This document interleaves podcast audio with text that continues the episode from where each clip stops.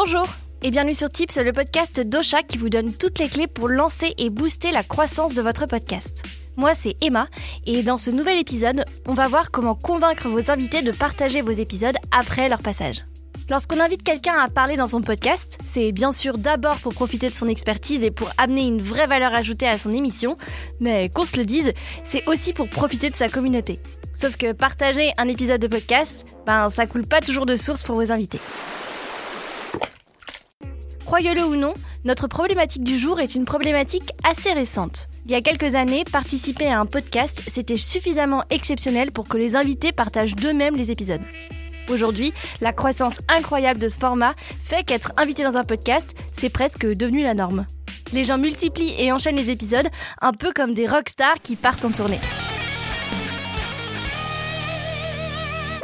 Je suis désolée de commencer cet épisode de Tips par une vérité qui fâche, mais bon, je dois le faire. Pour votre bien. Si vous pensez que vos invités vont repartager vos épisodes sans que vous leur demandiez, vous vous fourrez le doigt dans l'œil jusqu'au coude. Aïe C'est la règle numéro 1 dans le podcast.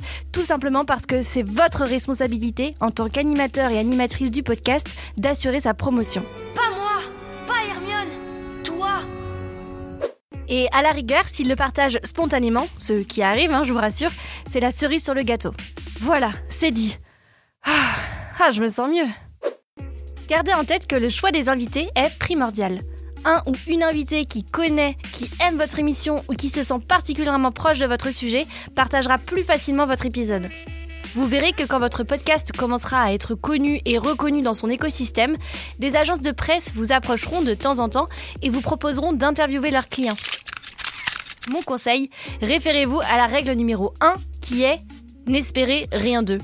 Parce que s'ils peuvent être super, méga, giga motivés pour intervenir dans votre podcast, croyez-moi, ils le seront super, méga, giga moins quand il faudra le repartager à leur communauté. Il existe quand même des petites astuces pour convaincre ses invités de partager son podcast.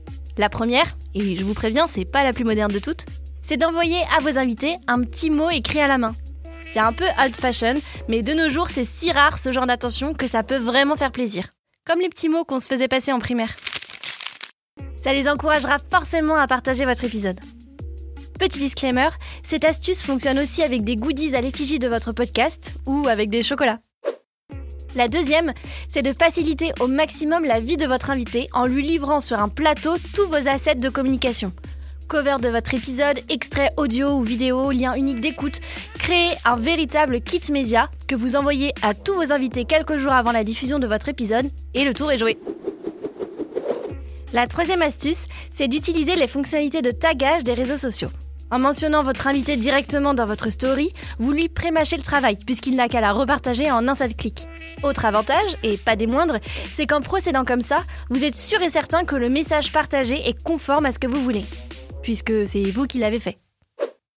Si vous pensez que votre rôle en tant que podcasteur ou podcasteuse est terminé lorsque l'enregistrement est dans la boîte, vous vous fourrez le doigt dans l'œil jusqu'à l'omoplate. Mais aïe Il existe un art de la relance qui n'est pas si facile à maîtriser. Trop tôt, vous paraîtrez pressant. Trop tard, votre invité vous aura peut-être déjà oublié. Alors voilà le plan que je vous propose. Quelques jours après l'enregistrement, envoyez un message ou un mail à votre invité pour le remercier sincèrement de son temps. Et là encore, le petit mot manuscrit fera l'affaire. La veille de la sortie de votre épisode, envoyez-lui votre kit média pour qu'il puisse préparer sa communication de son côté. Une dizaine de jours plus tard, si vous ne voyez toujours pas de repartage de la part de votre invité, vous avez une dernière carte à jouer.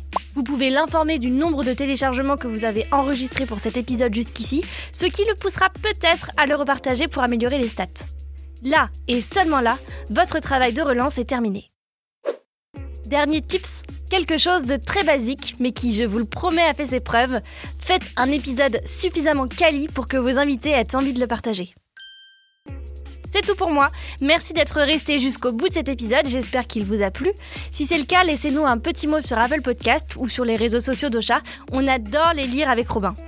Et cette semaine, c'est Nat33BX qu'on aimerait remercier pour son commentaire sur la plateforme à la grosse pomme. Fan absolu. Je dévore vos épisodes. Format très sympa et conseils utiles. Smiley qui sourit. Merci beaucoup. Smiley, petite explosion euh, comme une petite bombe. Merci Nat et à la semaine prochaine pour un nouvel épisode. Ocha Originals. Cette émission vous a été proposée par Ocha, la première plateforme française d'hébergement et de marketing du podcast.